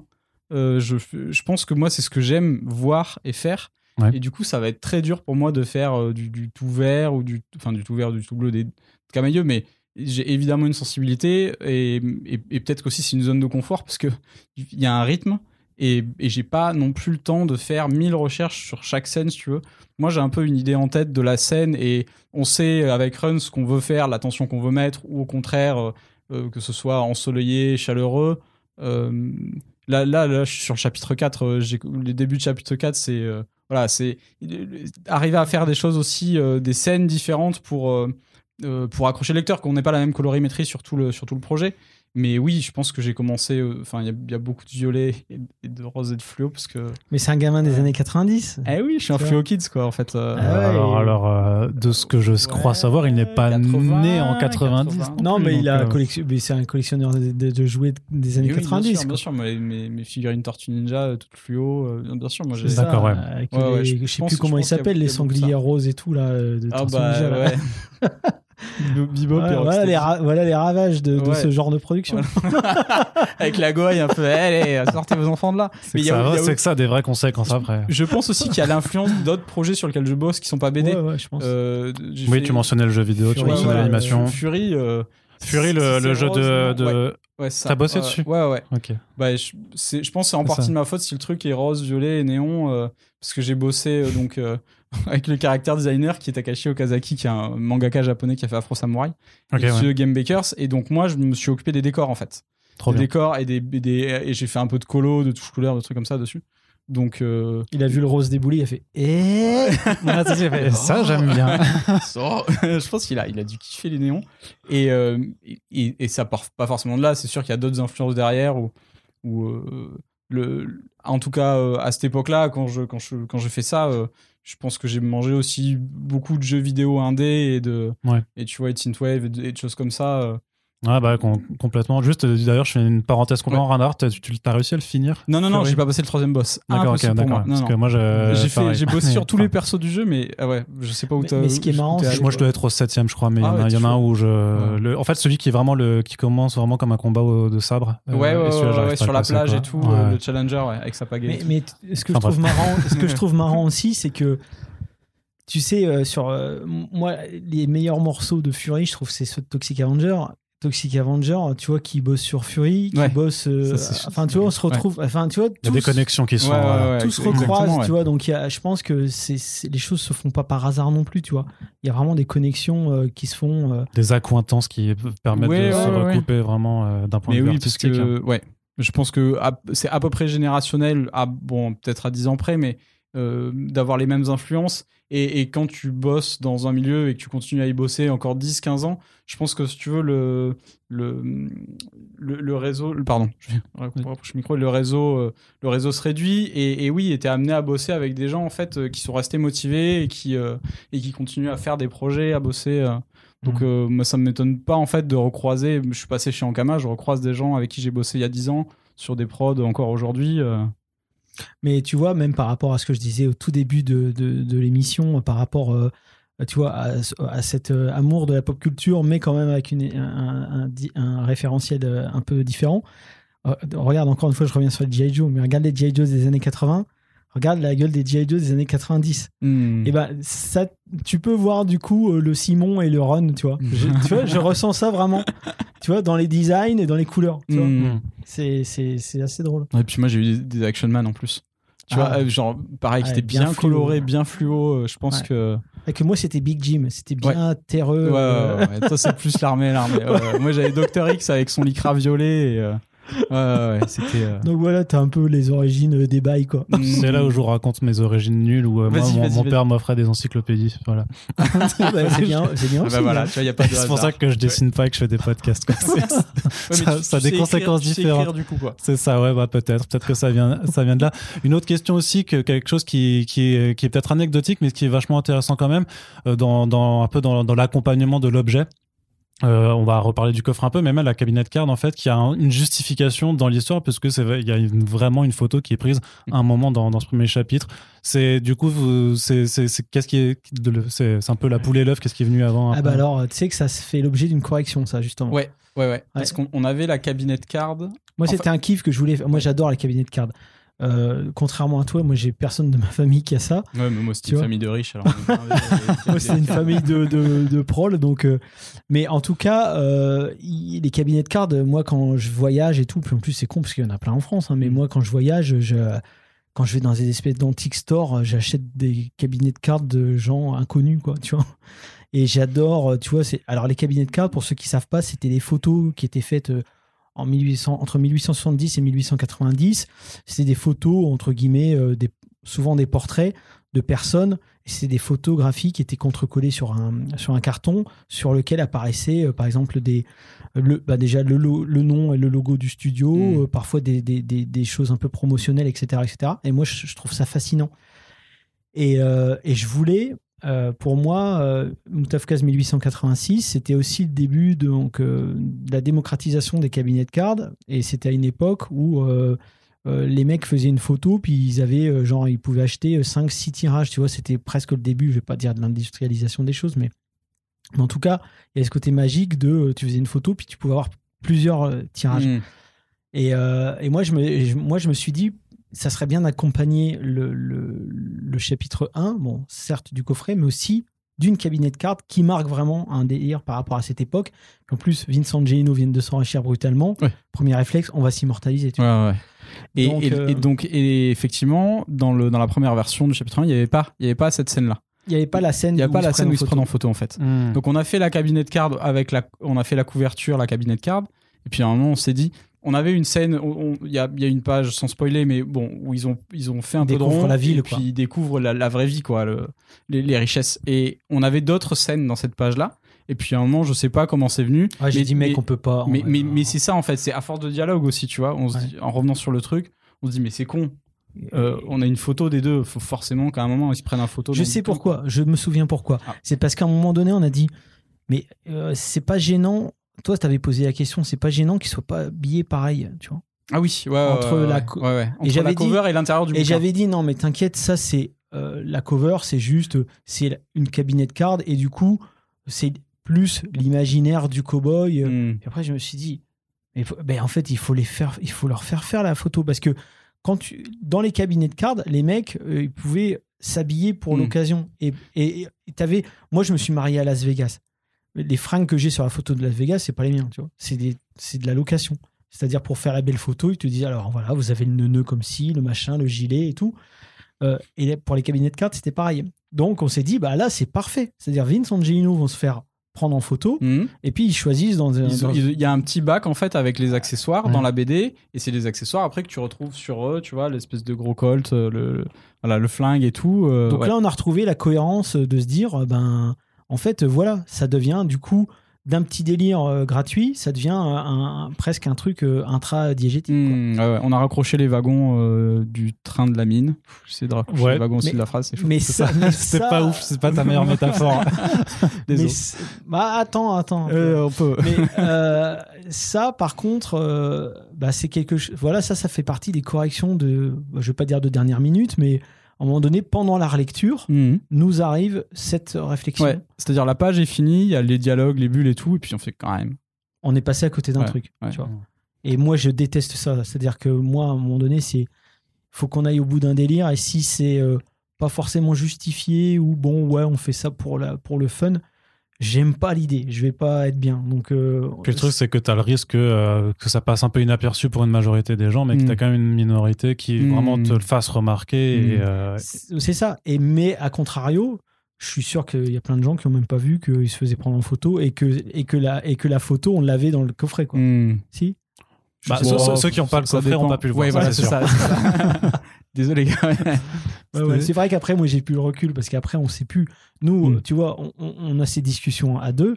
Ensuite, le, le, la BD part, le coffret euh, est vendu. Et puis après, c'est tout. On n'entend plus parler de rien. C'est-à-dire Mm. que il y a personne qui vient nous dire. avec ses- Enfin, tu vois ce que je veux dire de- euh, dans deux ans, tu vas avoir un mec qui va te retomber sur le truc et tout. et faire, ah ouais, mais Mais oui, c'est ça. Et genre, qui attend Ah un ouais. message et toi, ah, c'était cool ça, machin.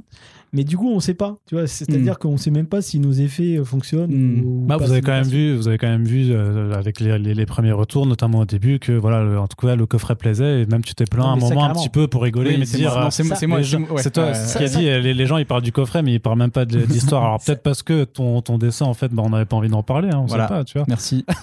Ça, ça, carrément, mais tu sais pas si finalement tous les petits trucs ont été Mm. Compris. Lui, Ah c'est ouais. pareil, il a fait une petite ref à Falanga. Bon, bah, finalement, on sait pas si les gens l'ont vu, l'ont pas vu, etc. etc. Mais, euh, mais nous, à la limite, c'est pas grave. Nous, on fait, en, en vérité, on fait les choses pour nous. Ouais, ouais, ouais. C'est vrai. Et euh, c'est pour ça que tu disais. Et j'avais fait la réflexion tout à l'heure, mais euh, c'est pas le problème que les gens, un ou une ou deux personnes vont nous pointer le truc. C'est que nous, ensuite, on va rouvrir la VD, on va faire Ah, mais ça, c'était tellement évident, pourquoi on l'a pas fait, quoi? C'est comme euh, avoir la réponse après le contrôle de maths. Tu, captes Ouais. la leçon une fois que le truc est passé. Voilà. Et c'est rageant. Donc, Là, là c'est une très bonne métaphore, par exemple. tu ah merci, je me suis rattrapé, super. Et hum, on peut pas, euh, on peut pas, je pense qu'on peut pas penser à tout, c'est pas possible. Euh, je suis sûr qu'il y a des trucs, tu vois, forcément, qui auraient été peut-être plus malins. Bon, peu importe, mais en tout cas, les évidences et la cohérence, faut qu'on la tienne, quoi. C'est ça. Faut qu'on la tienne. Mais après, moi, dans le délire aussi du coffret, euh, ça, par contre, c'est aussi, entre guillemets, une, une, une surprise que je voulais faire à, à Simon. C'est-à-dire que le coffret, euh, tu l'as découvert finalement relativement tard. Ouais, ouais, ouais. Mais tu, tu l'avais, tu l'avais bien avant moi et. hum, Et je- ouais. moi, je bossais dessus. je- C'est-à-dire que c'était le projet secret du projet secret. C'est ça. C'est-à-dire que moi, je bossais dessus avec Yok. On savait vers où on allait, euh, mais euh, je, on, on savait pas encore ce que ça allait rendre. C'est-à-dire que c'était un pari. Donc, euh, on avait fait des essais et tout. Après, j'avais repris le dessin, le logo. Il en a fait je sais pas combien de versions. Moi, je voulais un Hmm. truc qui fasse très euh, cowboy, mais pas cliché cowboy. C'est-à-dire euh, pas le truc, la typo habituelle avec les planches et les d'Afonte, trous, tu ouais, vois, avec les trous de balles. voilà. machin, là. je voulais le truc un peu la vision euh, de l'art nouveau, tu vois, qu'avaient euh, les mecs en 1886 Hum. au, euh, en Californie, tu vois, Mhm. un, un truc qu'on n'a pas forcément l'habitude de voir. travailler, j'avais l'idée des, des ors à chaud, de l'argent à chaud, etc., etc. Et là-dessus, bah, Yuck, lui, il a bossé sur, il a bossé sur la, la typo, donc le logo. Il a fait masse de versions. Euh, et puis moi j'avais bossé les flingues donc je t'avais Mhm. dit quand même vas-y file- refile-moi la référence déjà Ouais, du ouais, flingue parce que que parce qu'il y a- a rien, de- il y a rien de gratuit en fait. Euh, Les flingues qu'il y a sur la cover sont les flingues qui sont utilisées euh, Ouais. dans le chapitre 1, un de Lino, l'autre du bandit, qui sont des références. C'est pareil, je vais pas prendre un Colt genre un Peacemaker qui est dans tous les films. On a pris des armes. Moi, je- moi, j'ai trouvé dans une brocante mon petit livre sur les armes des, des de- au temps du Far West.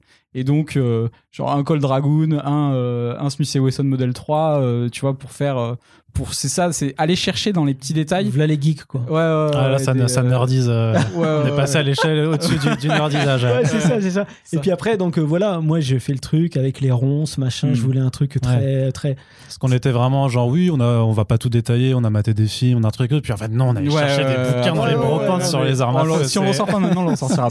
C'est- ouais, c'est ça. Mais c'est vrai qu'après on dit pas tout, puis on oublie des choses aussi. euh. Mm. Mais, euh, mais là, voilà. Et ensuite, quand j'ai vu, quand je me suis dit, ouais, là, là, là, là, là, on tient un bon truc et tout, là, j'ai dit, vas-y, je peux lui balancer le truc, ça sera la cerise sur le gâteau. C'est, c'est, Pour ouais, qu'il ouais, puisse se dire, euh, ouais. là, c'est sérieux, là, c'est sérieux, tu vois. Parce que jusqu'à présent, on t'avait dit, c'est le coffret. Mm. Tu t'es dit, bon. euh, Bah ouais, et ouais. Après, il y a juste le derrière, le dos où j'ai dit, euh, putain, Ouais. il faut faire une référence. Ouais, ouais, on a fait. euh, Il y a une queue de baleine au dos qui est pareil, une référence à. mais, mais, mais, mais ça, c'était des. ça- moi, si tu veux, encore une fois là-dessus, moi, je. Dans ma tête, je sais pas pourquoi j'avais un colibri. Euh, Je, je marche par flash. Et au début, le coffret, j'imaginais qu'il y aurait un colibri. euh, Longtemps, je suis resté avec mon idée de colibri, tout simplement parce que, je sais pas, ça faisait peut-être référence à des, des, rêves inconscientes que j'avais de l'époque ou euh, des trucs que j'ai pu voir et tout. Puis au final, euh, euh, on est resté quand même sur le entre guillemets le thème botanique et animalier, tu vois. Enfin, en tout cas, j'ai raccroché les wagons avec ça. Et le truc qui me paraissait le plus percutant par rapport à, à l'idée du, du Far West, c'était les, les, bah, les, les, les guns, quoi. Tu vois. Mm. Donc, euh, C'est vrai que tu t'as juste dit que, que de baleine, mais c'est vrai que ça, c'était une question que je m'étais posée. Pourquoi il lit Moby Dick? Pré- Précisément, enfin, c'était un choix conscient de, de le faire lire Moby Dick, euh, Vince, au, dé- au début. ouais, ouais, bien sûr. Bah, pour moi, c'est un blockbuster de l'époque, en fait. C'est ouais, ça le truc. C'est-à-dire que. Putain, qu'est-ce que c'est super Moby Dick, tu vois. Ah, tu trouves? Ah, moi, Ah, j'adore. Moi, j'étais déçu. euh, Ah ouais? par, euh, bah, En fait, le truc, c'est que. Euh, et j'en parlais parce qu'il y avait une, une réédition chez Delcourt du Moby Dick de Bill Sienkiewicz.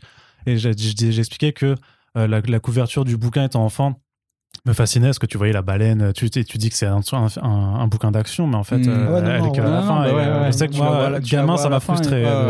Non, d'accord, ouais, je comprends. C'est, tu peux te faire chier quand même. Mais, Parce, que- euh, parce que t'avais des attentes en fait par la cover qui étaient plus grandes que le, Ouais, ça. le, non, le mais vrai livre. quoi. moi, j'essaye. Bon, je, je peux, tu peux pas dire j'essaye de, de me remettre à la place des gens à l'époque et tout, mais malgré tout, quand, quand tu as cette charge de la baleine et tout, Hmm. euh, avec Akab, euh, tu vois, la phrase finale et tout, enfin, je trouve que ouais, ça envoie le boulet, quoi. Je veux dire, à l'époque, euh, tu vois, aujourd'hui encore, on connaît Moby Dick. Les gens qui C'est ont vrai. même jamais lu savent ce que c'est que Moby Dick. Euh, C'est il- comme, la- c'est comme les pêches en conserve quoi.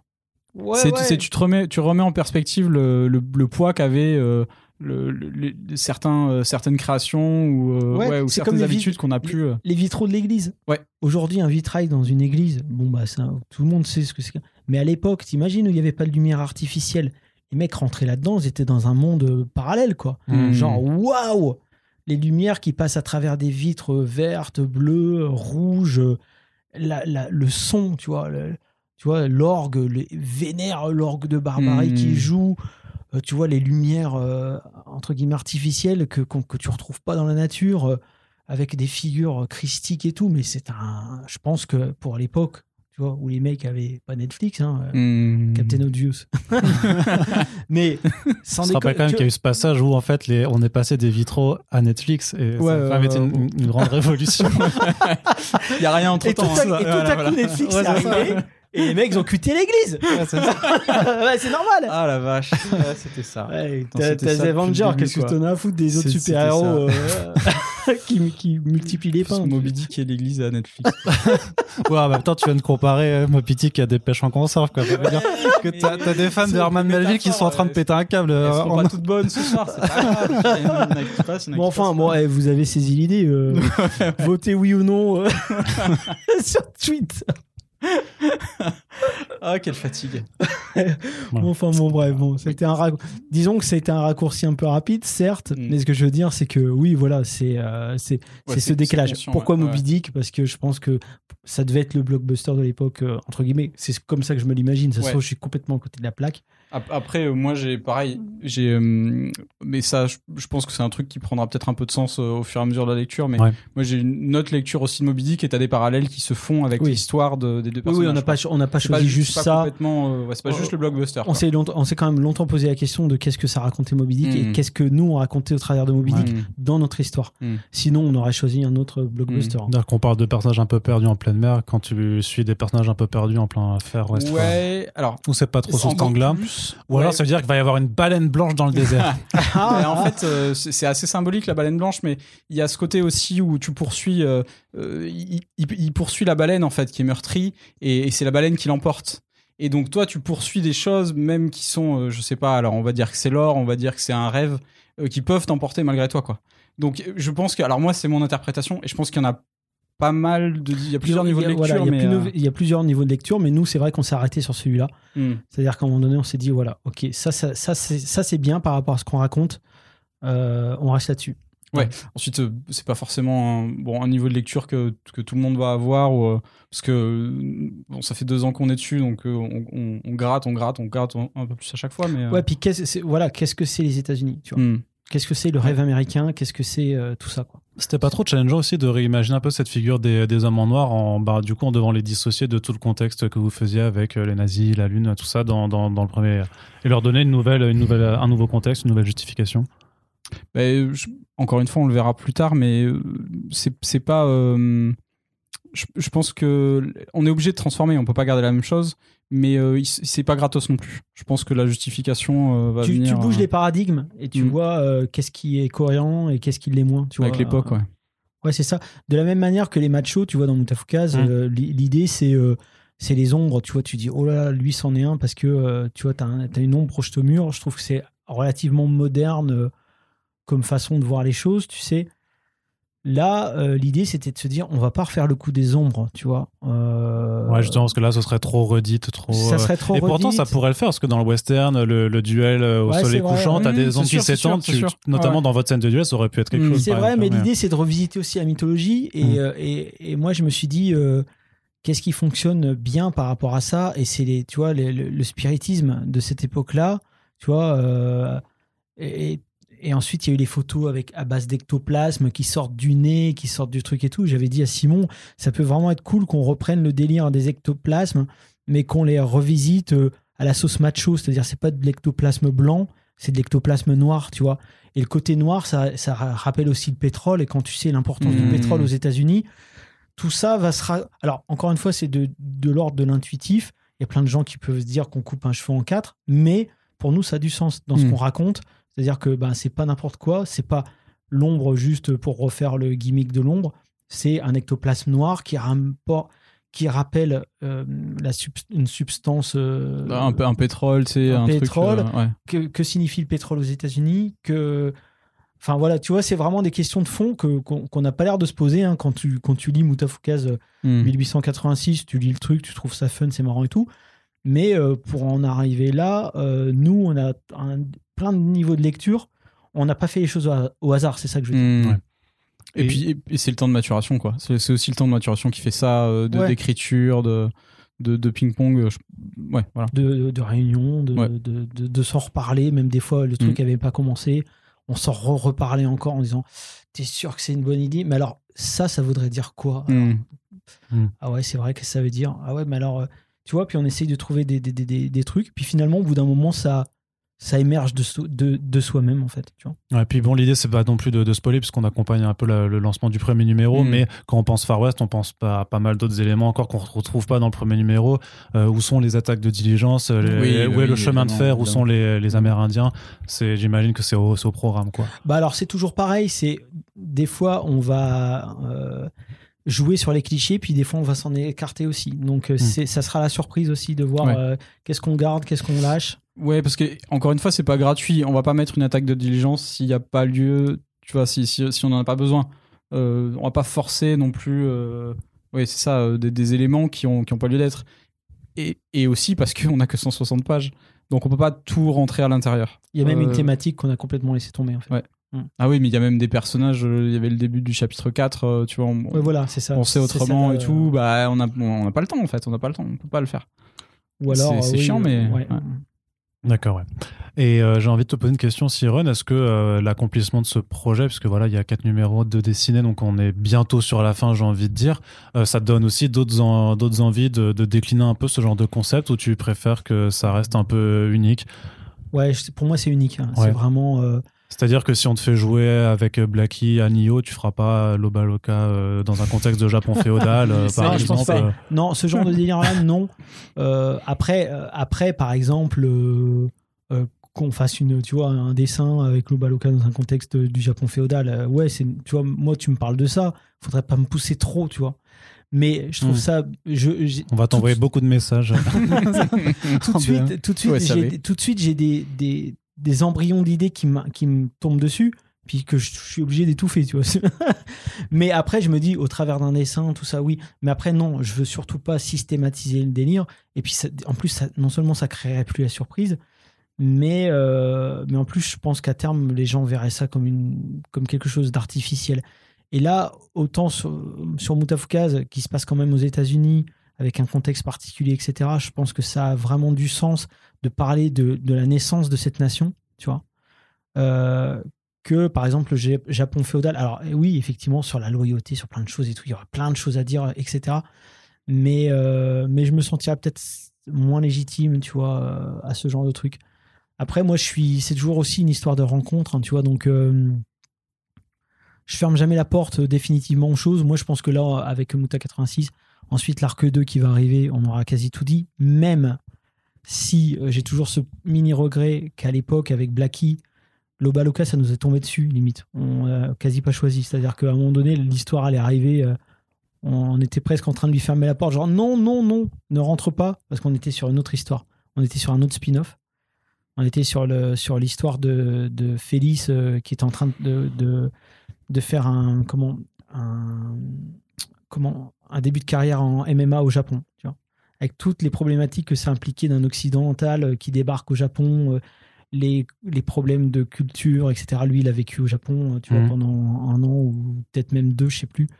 Euh, moi, j'ai travaillé avec les Japonais, donc euh, il y avait tout un délire qu'on était en train de, de- de- auquel on était en train de réfléchir. Et d'ailleurs, dans le tome 5 de Mutafukaz, il y a, y a deux pages, il y a une double page qui teasait ce spin-off potentiel. Et puis à un moment donné, euh, l'Oba Lokai s'est imposé au délire, quoi, si tu veux. Et, et c'est tombé un moment où on avait envie de raconter ça tous les deux. Et puis euh, du coup, euh, tu vois, on est parti là-dedans.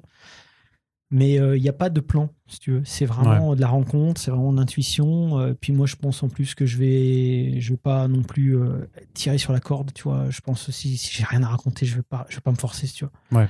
Mais, euh, mais ouais, voilà. C'est de pas céder forcément au- ouais, à, la, à la facilité à vouloir un peu franchiser ça presque et, Non, non, euh, et, et, et, euh, et faire l'album Mutafukaz de trop au final. Non, c'est ça. Puis, tu sais quoi, si un jour il y a quelqu'un qui arrive avec un projet, et puis je trouve ça vraiment que ça défonce, et puis que le mec il est à fond, je- peut-être je lui dirais vas-y, bah fais-le, quoi. Tu vois. Mais euh, de moi, de moi, non, en fait. Ok.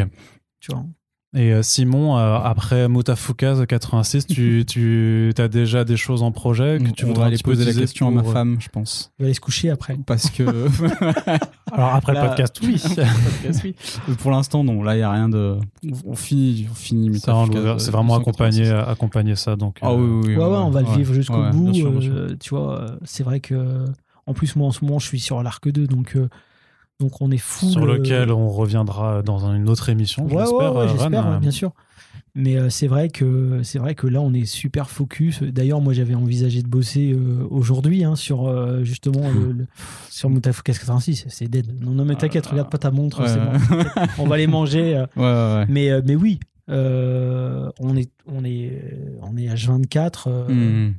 On est H24 sur le truc, même si c'est pas forcément tu vois en, en mode réunion ou quoi. Je veux dire chacun de notre côté on y pense. Lui il fait lui il Ouais, bien sûr, produit. bien sûr. euh, Et puis, ouais, et puis j'ai pas. euh, c'est pareil, je, je bosse pas à temps plein sur, sur Muta. J'ai d'autres projets à côté en plus, je fais du jeu vidéo, de l'anime, tout ça. Donc euh, là, pour l'instant, euh, je, je vais pas m'en mettre un autre dans les pattes euh, tant que c'est pas. euh, tant qu'on n'a pas fini bien comme il faut, carré euh, Muta 86, quoi. D'accord, ok.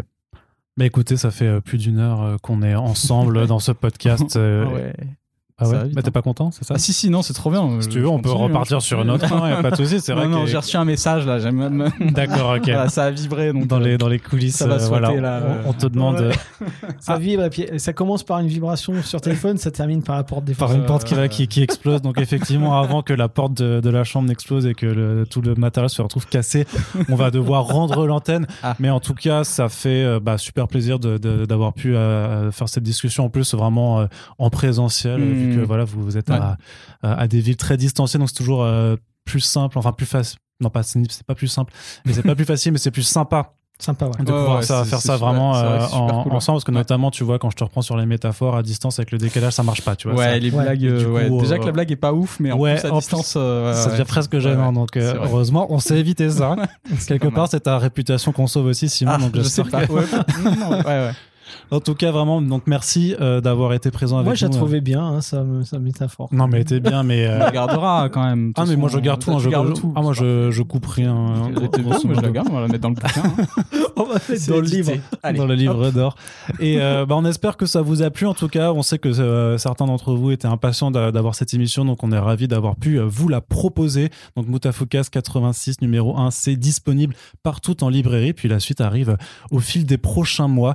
Donc euh, si vous aimez ce travail, si vous aimez Run et Simon, si vous aimez le label 619 et les bonnes BD, eh bien vous pouvez partager ce podcast après l'avoir écouté et nous soutenir de cette façon. Donc voilà, vous pouvez soutenir des éditeurs, des artistes et un podcast indépendant en même temps. C'est quand même formidable la technologie moderne. Il y a eu les vitraux Netflix puis les podcasts indépendants. C'est ça. Ça fait- Je, je sens que je vais regretter ce petit, euh, ce pe- cette petite digression. un petit ad Netflix France qui va débarquer dans le. C'est bien, c'est bien, c'est bien. C'est ça. Voilà, bah, c'est comme ça qu'on fait des, des futurs partenariats. Oui. Écoute, Très bien. ça marche comme ça. En tout cas, merci de nous avoir écoutés. Puis on se dit à très bientôt. euh, et euh, littéralement, on se, on se reverra bientôt. Je te regarde droit dans les yeux, Ron. Donc à très bientôt. Pas du tout. non, mais toi- C'est- gentil. Bah, merci, ouais, merci Arnaud. Et voilà, donc à très bientôt sur les ondes de First Print. Salut. Merci. Salut.